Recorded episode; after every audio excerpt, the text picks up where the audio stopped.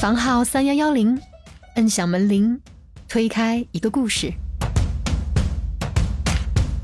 全职在家备考，考公一共是六年，然后全职的话应该是五年。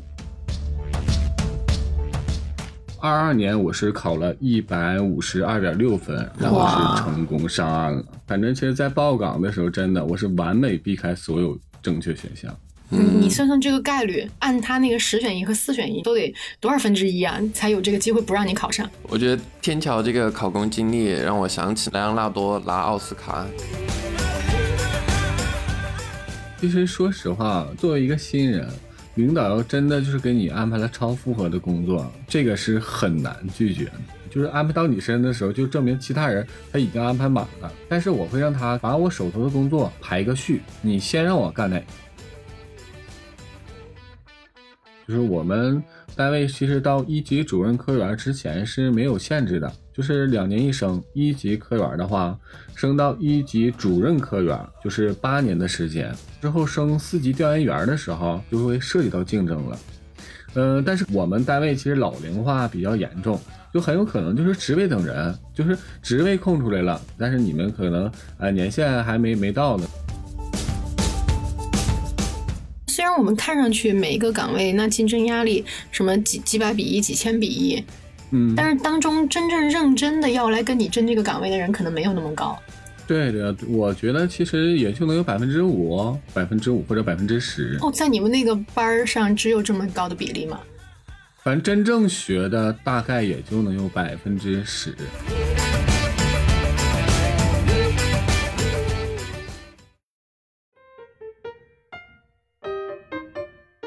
小伙伴们，大家好，欢迎来到我们的播客房号三零幺零，我是范范。大家好，我是雪峰。呃，然后今天呢，是我们副专辑体制内的第二十期节目。体制内这个专辑呢，是希望给到不管在考公、考编还是已经在体制内的小伙伴呢，一些更多的视角。然后最近呢，还有小伙伴呢给我们来邮件说啊，终于发现我们的节目了，就好像找到了别人的树洞。呃，其实哎，我觉得这个比喻也蛮好的，就是我们同时也希望给到在体制内的小伙伴们呢，有一个表达的出口啊。有些话呢，可能不愿意跟家人讲，或者是跟同事的时候呢，他们也没有时间听或者不理解。突然在这里，你能找到一个跟你想法一样的人产生交流或者连接，其实也蛮好的。对，加上情人节特辑那期节目后嘛，我们收到了一些小伙伴们发来的真友的邮件，真友的对 对，还有催我们建那个听友群的邮件和留言嘛。所以呢，我跟凡凡，我们最近就在计划。呃，等我跟凡凡都空闲一点的时候，就会建立我们的听友群。到时候如果有小伙伴有意向进来玩的话，或者跟我们一起聊的话，可以给我们的邮箱发送你的微信号。等建群的时候呢，我们会一一添加大家，然后把大家拉进群的。嗯，对，呃，我们的邮箱地址就在我们节目详情的最下面。然后大家如果对我们的听友群的日常有什么好的意见建议，欢迎在邮件当中告诉我们。嗯，对的。好吧，那我们说回今天的节目哈。啊，我们今天邀请到的嘉宾呢，是一位考公的经历非常的丰富，并且目标明确、坚持不懈的小伙伴，他叫天桥。来，我们先请天桥跟大家打个招呼。Hello，亲爱的听众朋友们，大家好，我是本期节目的特邀嘉宾天桥。我呢是八九年的，是三十四周岁，学历是大学本科，所学的专业是机械设计制造及其自动化。能被邀请来当今天的嘉宾，我感觉跟我选的专业其实是密不可分的，对吧？你想，如果选一个法法学或者一个汉语言文学，可能早就上岸了，也不会等到现在。呃，我所在的城市是属于一个二线的城市。然后在考公之前呢，是在国企工作了两年多，然后家里就是普通的农村家庭，母亲是农民，父亲是教师。好的，上期我们嘉宾麦都是三十五周岁嘛，然后天桥三十四周岁。我们在上期节目中还说了嘛，其实高龄上岸是蛮不容易的，但是我们马上就迎来了第二位所谓的高龄上岸的嘉宾，待会儿可以好好跟大家聊一下这个问题。但人家麦兜是汉语语言文学专业的，就是麦兜双学位嘛，有一个是汉语语言文学，咱们天桥是机械自动化。就是刚刚天桥所谓的呃上岸的专业。对对对，嗯，所以所以我觉得，哎，天桥这个经历应该还是比较有趣。就很多我们能考的都是一些三不限的专业，所以确实非常限制，对吧？对的对的对的。嗯，那我们就从我们的问题清单就开始正式问。嗯，想第一个问天桥的问题呢，是你对体制总体来说是一个什么印象？请用三个词来概括，并说一下为什么。嗯，其实我对于体制内啊，我觉得其实可以用两个字来概括，就比较贴切了。第一个是稳定，然后第二个是复杂。说稳定呢，其实很好理解，就是有编制，朝九晚五，旱涝保收。然后说复杂呢，就是人际关系真的很复杂，关系吧，就是就挺微妙的。嗯，但是因为刚入职嘛，然后老同事对我还挺好的，也给过我很多的帮助和提醒，就是比如说啊，工作上要留痕呐，等等这些。啊，那其实也就是去年八九月份左右入职的，对吧？对对对，我是去年八月末入职的，因为去年不是因为疫情考试的时候好像就七月初了吧，然后我是八月末入职的。啊，嗯，这这个时间还挺快的，七月份考试，八月份就能入职。我们是七月初那个考试，七月末就发成绩了，然后面试的话十来天，然后包括体检、政审，体检和政审是同步进行的，因为是特别特别着急。呃，原来的时候，其实考完公务员大概得有半年的空档期休息的时候，然后我们是公示完四天就入职，哇塞，特别的着急，就是赶着让你们上班啊。对 对对。那所以天桥，你现在呃工作的单位大概是做什么样的工作的呢？我们呃，我现在单位的级别是属于那个正厅级嘛，就是往高大了高大上说，就是承接总局和省委省政府交办的任务。还有其他厅局相关联的工作，然后细化分解落实，然后同步指导地市开展相关的工作。但是我因为是刚入职不久嘛，就是所干的工作，其实用八个字概括就比较合适，就是画表勒格、跑腿学舌，就是画画表格、跑跑腿。是不是？哎，体制类是不是刚入职都会是类似的工作呀，樊老师？那不一样啊，嗯，省厅级单位他肯定对，就是他们可能更多的是做一些上传下达类的工作，就是嗯，因为他刚入职。但如果在一些比较，比如说我们街道办，呃，比方说我们一些比较区县一级的那种部门的岗位，那可能他做的就是一些，比方说切入民生，真的就是去每天跟老百姓打交道，然后可能会做一些特别窗口业务型的单位，都都是有可能的，对。啊，因为我为数不多的体制类的体验也是做的跟天桥刚刚说的差不多的事情，所以我以为刚入职是不是都这样？哦，那也不一定吧。就比方说，我当时考的是一个执法岗位，然后我进去真的就先执法嘛，穿制服带对讲机。对你见过女性带对讲机上街吗？挺帅的。没有。好，然后就接着问一下天桥吧。其实我更感兴趣的就是关于考试这件事情嘛，因为这个也是我们节目里面一个老生常谈，就是说三十五岁可能是一个坎。对对。所以说，对于考公这件事，对于天桥来说，你是什么人生阶段？就是因为什么样的原因才开始做计划、做考虑的呢？考公这个计划其实是在一六年的七月份有的。呃，当时我是在大学毕业之后，然后去国企工作了两年多的时间，然后在国企工作吧，就是感觉就是，嗯，很平淡，就而而且就是我不不喜欢这个专业，所以说吧，就干起来吧就没有什么动力。然后当时身边是呃有小伙伴在考，所以说我是从一六年七月份有的计划，然后从一期国考开始，因为一期的国考是一六年十月末吧，大概是大概是这这个时间，然后是。一期省考，然后省考加国考加起来到现在，呃，到去年入职嘛，大概有十二三次了。考的时候呢，其实，呃，我的分数一直其实还算挺不错的，因为，呃，在一七年省考的时候，那个时候是学了得有四个多月吧，是考的是也是一个省直卷，然后我当时是考了一百四十一点二分。第一年的时候，我所在的城市有十个三不限的岗位，就是我能报的。但是这种三不限还不是说像街道办那种，因为街道办那那就太多了，就是属于就是呃各个局，反正级别啥的也都挺不错的。然后当时我选了一个叫国资委这个部门，是一个省会城市的市直的国资委。然后是这个呃没上，最后是面试完差了三点几分。但是我如果不选这个岗位，选其他那九个都能上，完美错过。对，然后对对十选一完美错过嘛。然后是一八一九年这两年的分数其实不是太理想，呃，因为我当时学的时候就是一直在网上学的，就没有说报报线下班之类的。然后一八年是考了一百三十七点多，当时也是报了一个热门部门，招两个人，然后我是考第九，但是分差特别特别小。一八年是也是唯一没有进面的一年嘛。然后一九年是考了一百三十六，当时也是考了一个省厅，是招一排二，最后是差了一点多，没没上去。然后从二零年开始，就是分数就是比较稳定了。二零年的时候，我是考了一百四十七分，也是省考。然后当时为什么一百四十七分还没上呢？其实二零年，呃，特别有意思，因为当时是因为疫情，然后那个我的周岁其实正常已经是三十一岁了，就是已经是考不了公安了，对吧？然后当时是因为疫情，他把年龄他往后推了，而且正好推到我出生的那个月份，就是我可能再早出生，再早出生一个月我都考不了了。对，然后然后当时就想嘛。对，这可能说就是让你想考公安嘛，然后我就报考了。报完之后，我是考了一百四十七分，当时公安的加试考的也挺好，考了七十四分。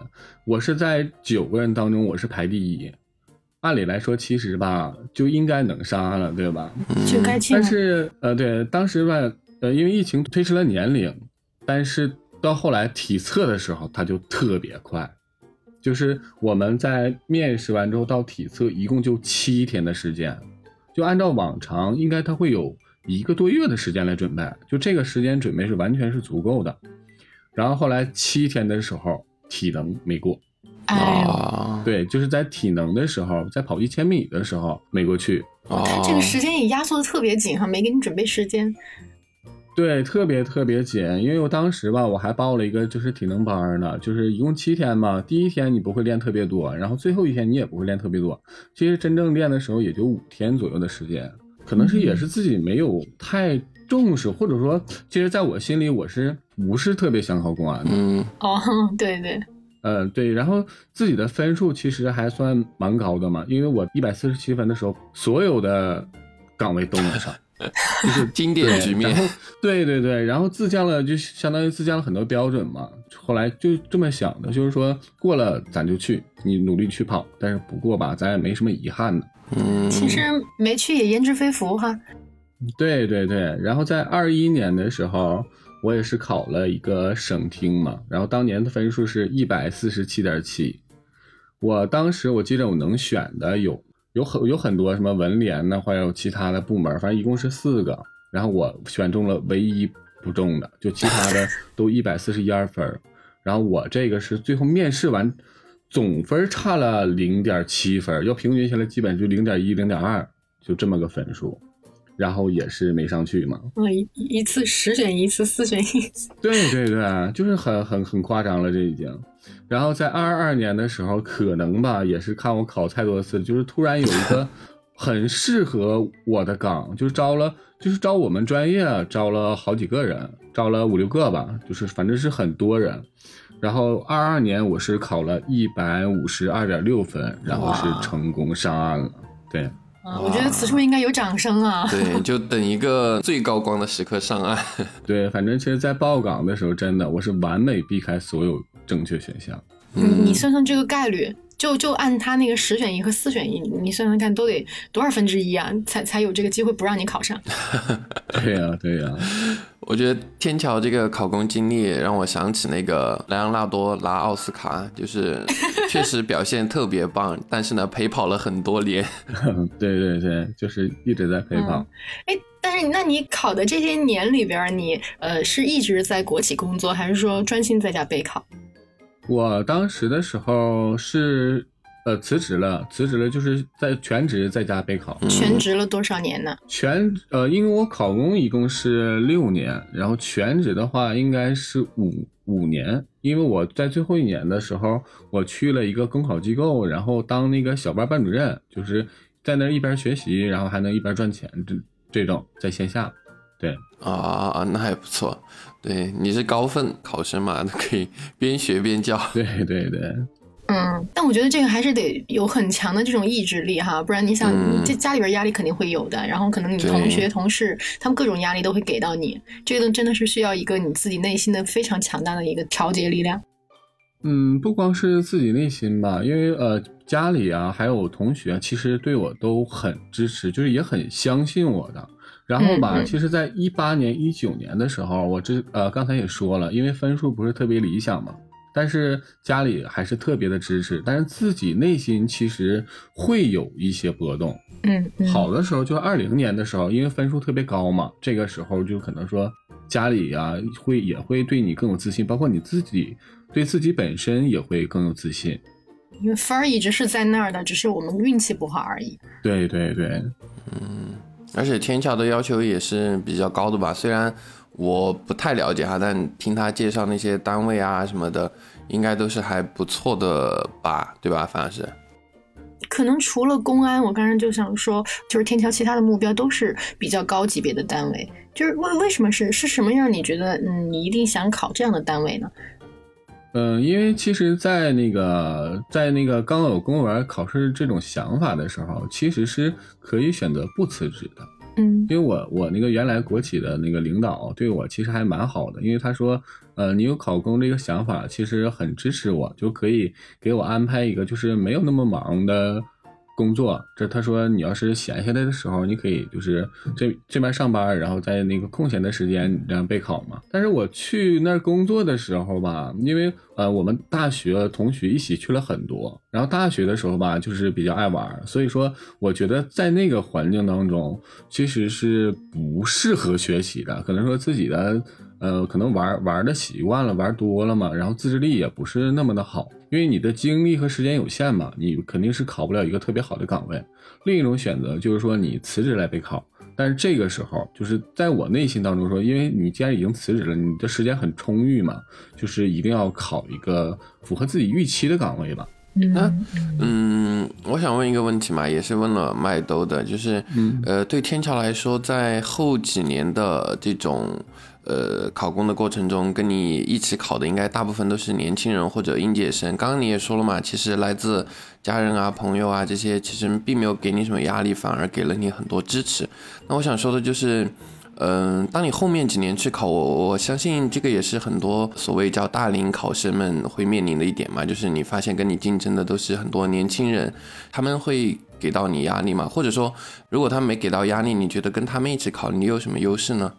嗯，我觉得跟他们相比，其实笔试的时候啊，其实没有太大的优势，因为毕竟你年纪大了嘛，然后头脑肯定没有年轻人灵活。嗯不过就是在公考决心上，这个可能比年轻人更大一些。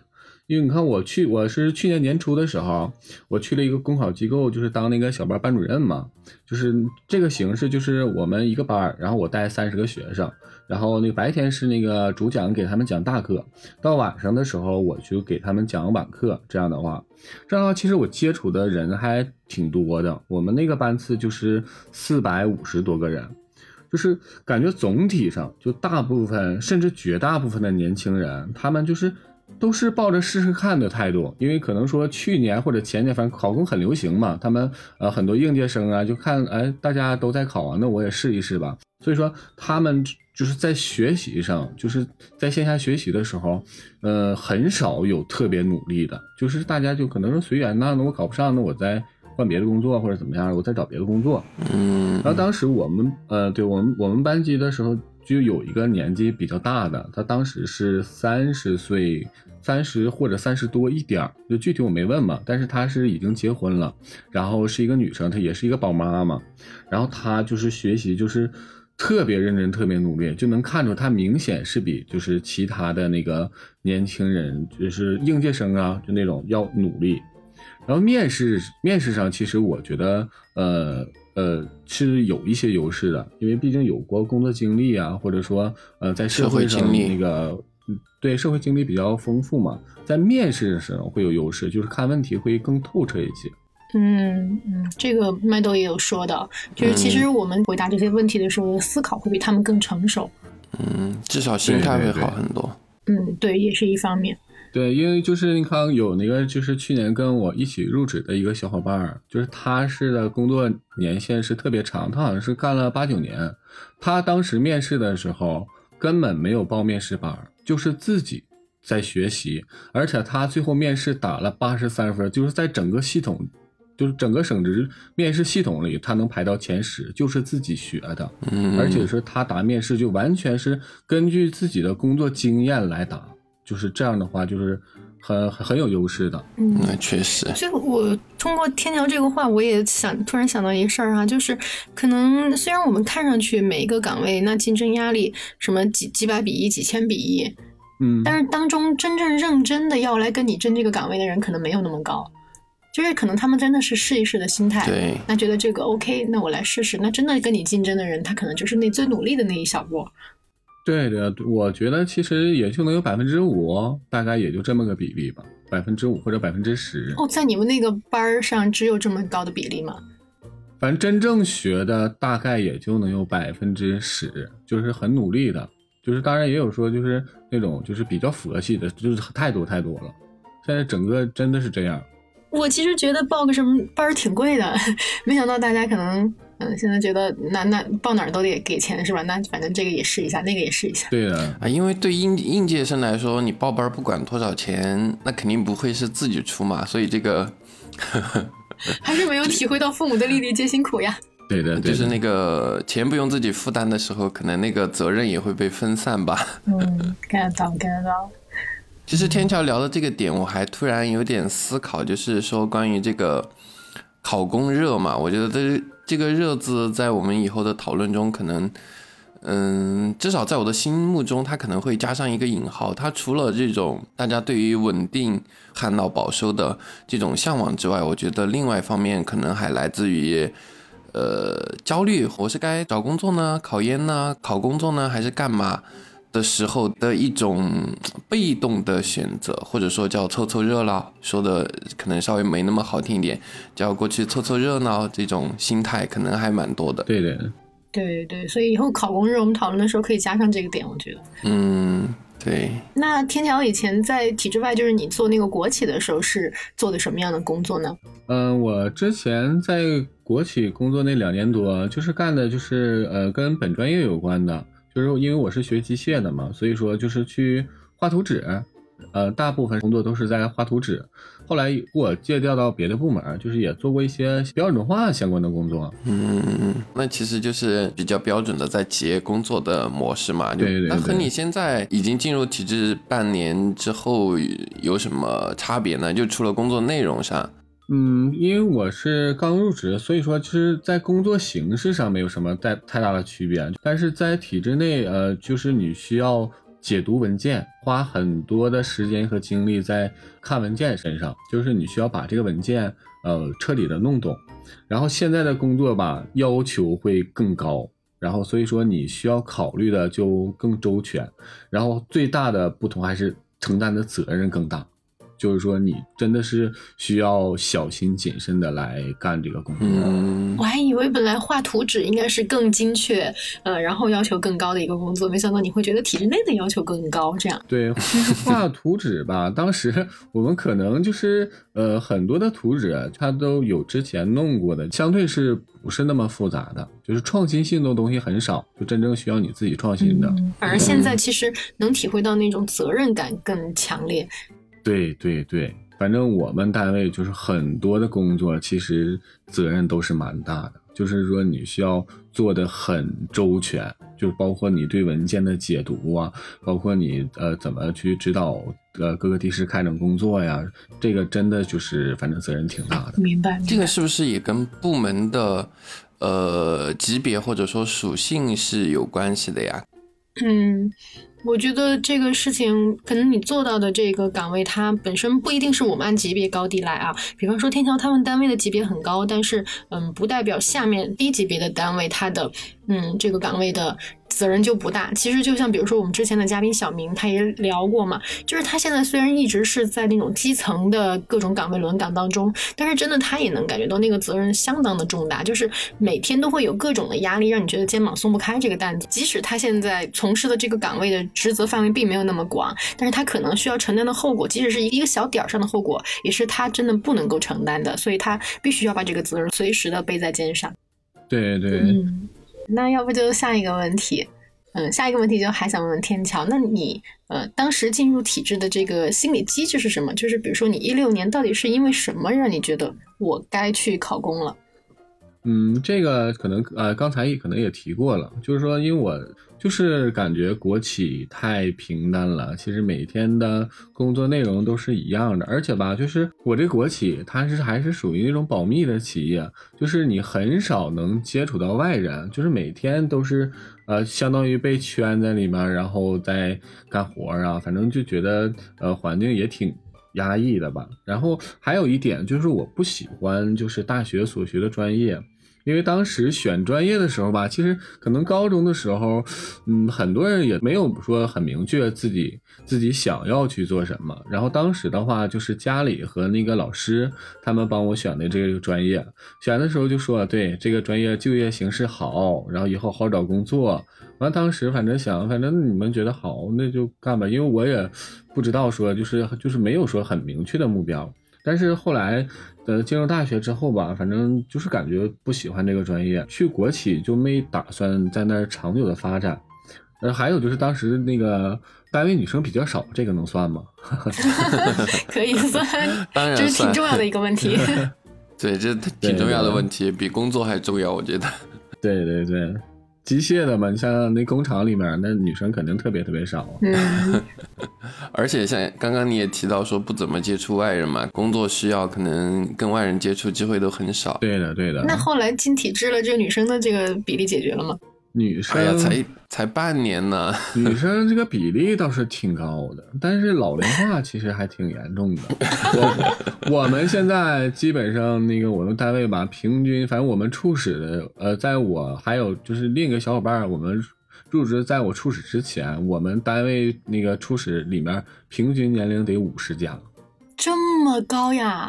对对对，哇，这个跟我身边的这个体质可真不一样。就是，嗯，可能我们单位猛招过几批年轻人，就包括我现在的借调单位也是，就是全是年轻的面孔，我都算年纪大的。嗯，因为我我们这个就是怎么说呢，就是他不会有特别年龄小的。你想想，因为我们考试的时候要求两年工作经验，而且有的他不止两年呢，就可能干工作了七八年呢这种啊。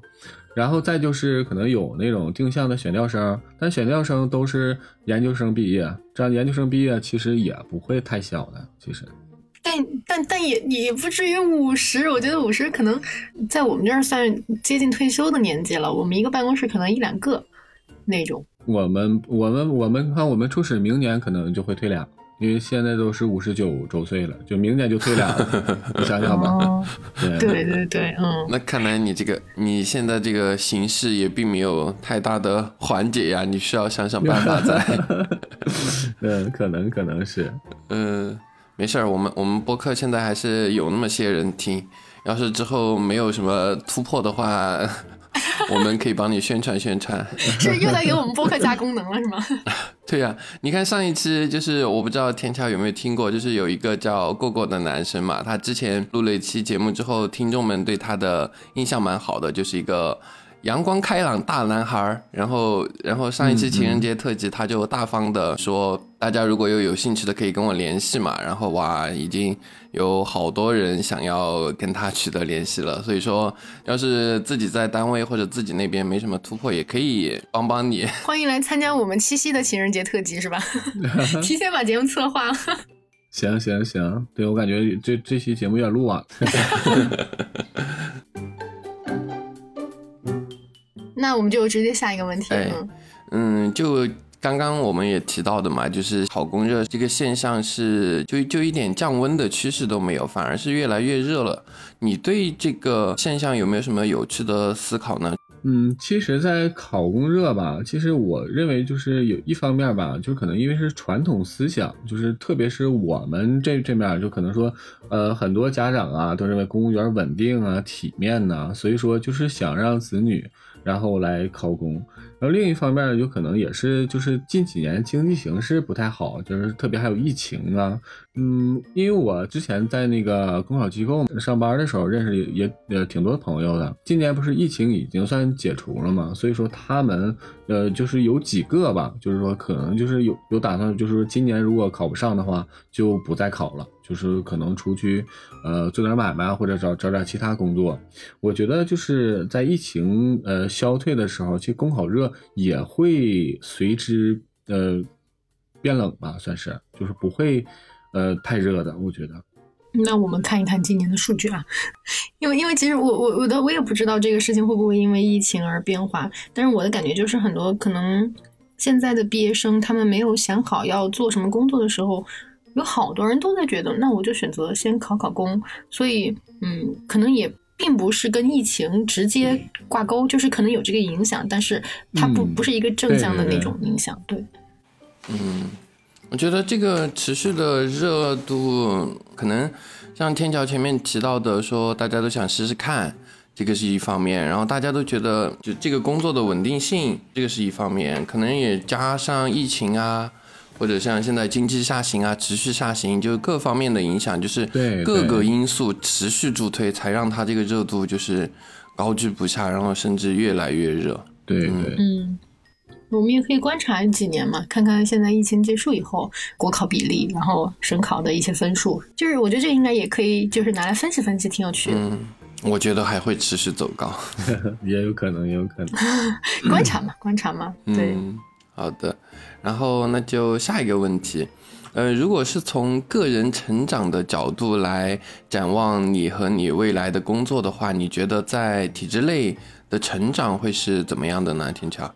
嗯，我我觉得我现在这个单位的成长空间其实还是挺不错的。首先呢，就是从级别上讲，就是我们单位其实到一级主任科员之前是没有限制的，就是两年一升，两年一升。然后定级的话，就像我如果能定到一级科员的话，升到一级主任科员就是八年的时间。然后到一级主任科员之后升四级调研员的时候，这个时候需要两年的时间。但是竞争四级调研员的时候，其实我们其实内部的话，这个时候就会涉及到竞争了。嗯、但是刚才也提到了，我们单位其实老龄化比较严重，就是在我们入职的时候，人事处那边就跟我们说了，说等你们升四调的时候，就很有可能就是职位等人，就是职位空出来了。就是那个处级那个职位空出来，但是你们可能啊、呃年限还没没到呢，可能你们还没升升到一级主任科员呢，反正也不知道这事儿是跟我给我们画饼啊，还是说真就是这么回事儿。其实我觉得你你们那儿有可能，很有可能。对，但是在我们单位退休最差是四调，这个是肯定没问题的。就是你退休最次呃是一个处级，这个是没问题的，副处级。嗯，就是其实我也听说过很多地方，就是他们因为职位更多，人更少，所以他们现在就是相当于空着就是职位等人。然后呢，也有那种就是你真的嗯。可能需要去花很多的时间精力去跟同事做竞争，有可能你六年都没法升，一一级都升不了。那这种我觉得也有，但是这个确实在各种就是现在考公的年轻人，他们想要提前了解到这个单位是职位多还是人多，可能就不太容易，所以可能也是有一定运气成分。嗯嗯嗯。好的，然后那我们就接着问下一个问题吧，就是天桥进入体制内之后，你的收入水平怎么样呢？然后可以给我们介绍一下你所在城市的平均水平吗？然后对你来说，跟你之前在呃国企上班的时候比，收入怎么样呢？嗯，因为我现在是那个刚入职，然后还在试用期。试用期的话，扣除五险一金，然后都算上，就包括车补啊，然后还有你就是开到手的，就是正常工资是五千六百多。嗯然后反正也希望就是转正能多开一点吧，因为转正的话可能会定级呀、然后是什么样儿，希望能多开一点。然后我所在城市的平均收入呢，我在网上查了一下，但是确实没有统一的答案。呃，我感觉我现在这个工资水平可能应该就算中等，差不多，应该就算中等。嗯然后跟我原来工作相比呢，就是肯定是现在没有原来国企那个赚的多。现在他们就是那个像，因为我大学有很多那个朋友都在那儿嘛，然后就现在他们的普通的那个员工，他们每个月都会六千多，然后可能还有还有其他的奖金，呃，不是特别多，但可能说每个月有五百啊、三百啊这么样的。然后呃，还有的就是说一直在原单位那个工作那个大学同学啊，他们有的就是现在晋升到小主管儿，而且还不是说什么副科级，就是就一个小主管儿，他们现在呃年收入大概就是一年到手的话得有十四五个吧，但是他们肯定是相会更辛苦一些，加班啊会更多一些，会更累累一些，毕竟赚的多嘛，这个东西都这样的。嗯，那其实实际到手，我们就其他先不说嘛，就是每个月实际到手的数字来说，嗯，那其实是比国企或者说同年龄的一些一些同学或者小伙伴们低一些。那你对这件事情怎么看呢？就所谓的叫体制内的收入比较低这件事情。其实体制内收入比较低，反正我感觉还是得分省份吧。就是可，但是绝大部分的省份的那个收公务员的收入吧，确实是不高。但是也有少部分省份，其实工资还是蛮高的。就是可能是像江苏啊，或者那个上海啊、深圳的这些地方，其实公务员的收入其实是很高的。就是相对来说，就是相对于那个那个城市的其他人的工作，公务员收入就是挺高的。不是说就是可能说深圳的跟我们这地方来比，然后那个反正现在我所在城省份的那个公务员收入确实是不高，当然呢，就是我这也是属于那个不发达的省份，然后但其他的就业渠道可能是呃开的也不是特别高，反正但是我们这个有一点挺高，就房价挺高，这个这个房价特别高，就很夸张的那种，对。嗯，这个还挺挺扎心的，真讲真。对对对，但我我总体我觉得咱们天桥这个也还行，就是因为跟我们上期嘉宾麦兜比起来，他都已经跟你同时入职上了这么久班了，还没领过工资呢。但是我我们确实确实有那个好处，就是我们发工资真的特别快，我们八月入职，九月份就发工资了，而且九月份把十月份的工资都发完了。好的。那我们就接着回到我们的问题吧。第二个想问天桥跟之前的工作比的一个问题，就是说关于休假部分，就是和以前的工作比，你现在的休假情况怎么样呢？呃，现在的单位年假可以正常休吗？比如说你的同事们，呃，大家的休假情况是怎么样的呢？嗯，这个的话，就是听说反正是转正之后，就是会有五天的年假。就年假嘛，就是这个，就是根据工作年限嘛，理论上是可以正常休的。但是我来这半年呢，就是处理的同事没有休年假的。但是正常如果想休，应该是可以休得上的。然后我之前的工作，哎，昨天正好跟我那个之前的同事我们一起吃饭，还聊聊到年假这个问题。他们是那个入职十年以后才会有年假。哈，国企吗？对，国企。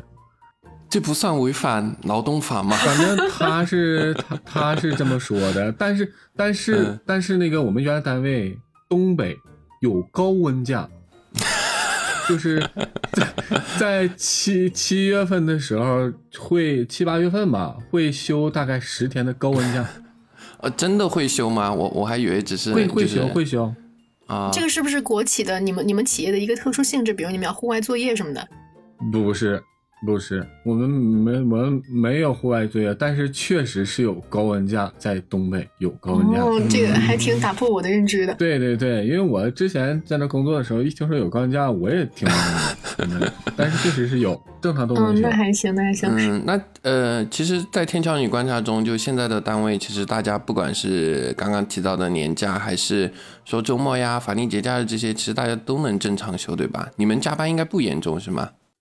我们加班的话不算多，但肯定会有，因为它会有紧急性的任务。你看，在年前的时候，腊月二十八的时候，我那天还工作到十一点多，晚上晚上十一点多。对，因为确实是有临时性的重要性的任务，但是平时其实还好，就是不会说呃加班不是特别的多，肯定会有，但是周末基本上吧都能保证双休。嗯，那你们单位蛮不错的。嗯，对。嗯，那再想问一下我们天桥下一个问题哈，你对现在和你一样在考公的这些人群当中，就是一直在坚持的这些备考的人们，嗯，你有没有什么建议或者嘱托呢？嗯，第呃，那我说一下吧，就是第一点建议呢，就是说想清楚自己为什么要考公务员，就是说呃不要随大溜，就是而且要坚定信心，就是说你决定考公务员，就是真的下定决心了，这样的话一定要对自己有信心。然后第二点呢，就是一定要付出实际行动，要真正的去努力。嗯，在这里我跟大家分享一个故事。我有一个朋友是呃在银行工作，当时是我们是一八年认识的，也是在那个网上一起学习的时候认识的。然后他呃他比我大一岁，他是八八年的，然后在银行工作吧，就是很辛苦很累。他当时已经结婚了，然后也是有小孩嘛，因为他很不喜欢当时工作了，已经就是他。就想我一定要考出去。他当时上班的时候，每天是七八点钟嘛，就那个上班，然后晚上也是五六点钟下班。然后他回家还得就是给孩子做饭呢，什么收拾完之后，大概是七点多吧。他当时每天从七八点钟，晚上七八点钟，他能学到凌晨一两点。哇塞，就是每天都这么个节奏。对，然后他他其实还不是属于那种就是。呃，那个学习成绩之前就特别优秀的那种啊，但是他就是通过他的努力，真的很努力，很努力。你想想，每天上上一天班，然后晚上再学到一两点钟，但是他在呃一八年的时候，然后就是成功就上岸了，这就真的，嗯，反正是挺值得我们学习的吧，就是天道酬勤。对对对。然后第三，第三点建议呢，就是要找到适合自己的方法，就是可能说，呃，有也有跟我一样听网课然后备考的，然后特别是那个还在职的，如果说网课的话效果很一般，其实吧是可以找个线下，或者说，呃，你听网课也可以，但是你就换一家机构这么个意思。因为我我当时申论的话，就是我是一七年那时候还挺高，申论打了七十三分，但是一八一九年，就是我不是这两年分数比较低嘛，就问题全出在申论上了，就是说每次都六十四五分，就就是这么个分数，然后当时就是有有点迷茫，因为你呃越学可能申论感觉越差的那种感觉。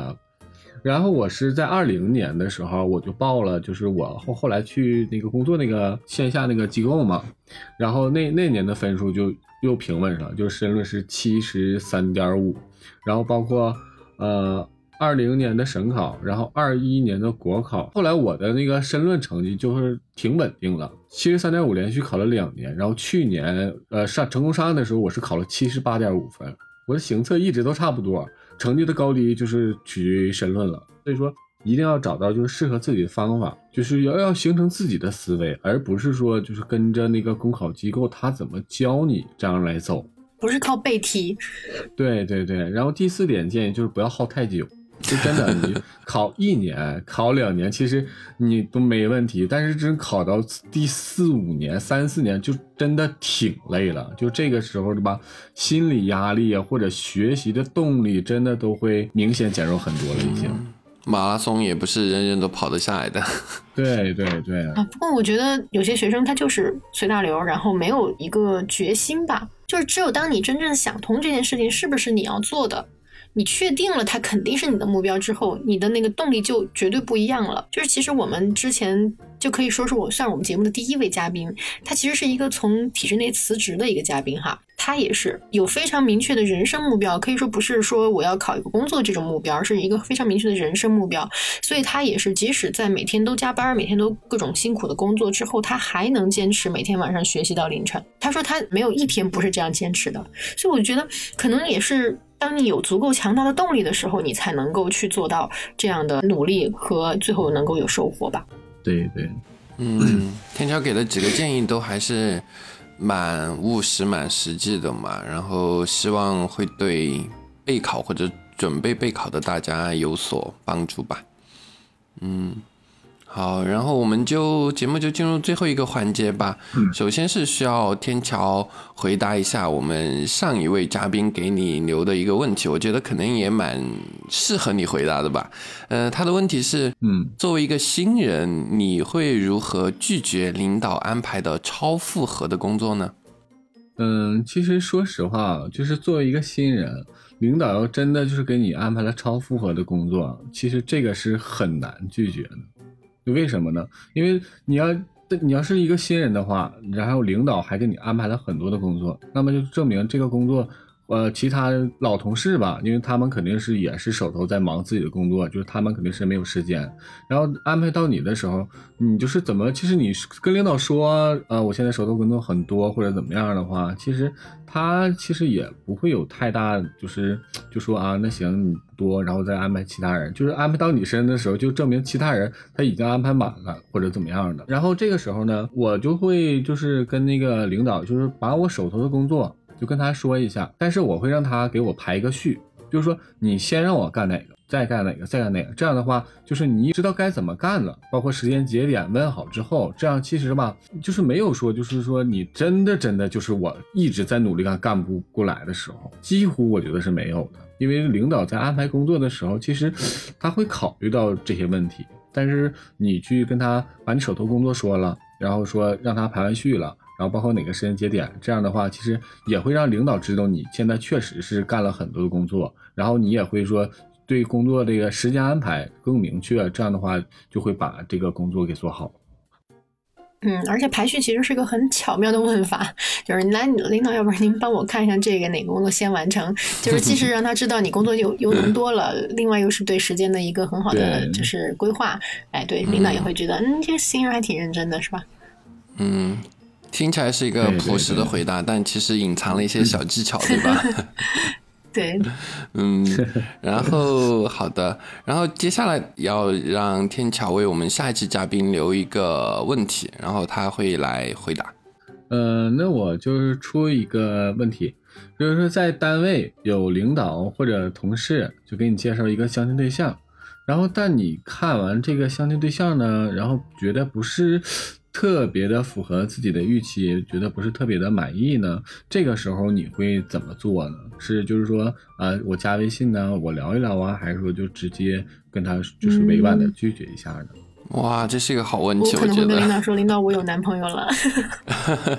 不是，但是其实的话，这个时候你肯定是领导能能给你介绍，肯定知道你的情况，基本情况。对，这个其实。反正就看你怎么选。第一种选就是加微信聊一聊，第二种就直接说，那个反正就是也得委婉点拒绝嘛。对，因为他可能还涉及到一些，比如说领导的人情啊，或者说这是谁谁谁的什么呀之类的嘛。对，需要需要可能各方面考虑，你跟领导的关系怎么样，你跟领导的相处的方式是什么样的，我觉得都都是必须要考虑进去的问题因素。对对，所以说这是天桥现在遇到的问题嘛？这个倒不算吧。啊，明白明白，好的。那就看我们下一位嘉宾会怎么解决，巧妙解决这个问题吧。行，好的好的，好吧，好的。嗯，那我们今天这期节目就差不多聊到这儿。嗯，好的，今天辛苦天桥了。行，那就呃非常感谢今天天桥来跟我们聊哈，跟我们讲了这么多。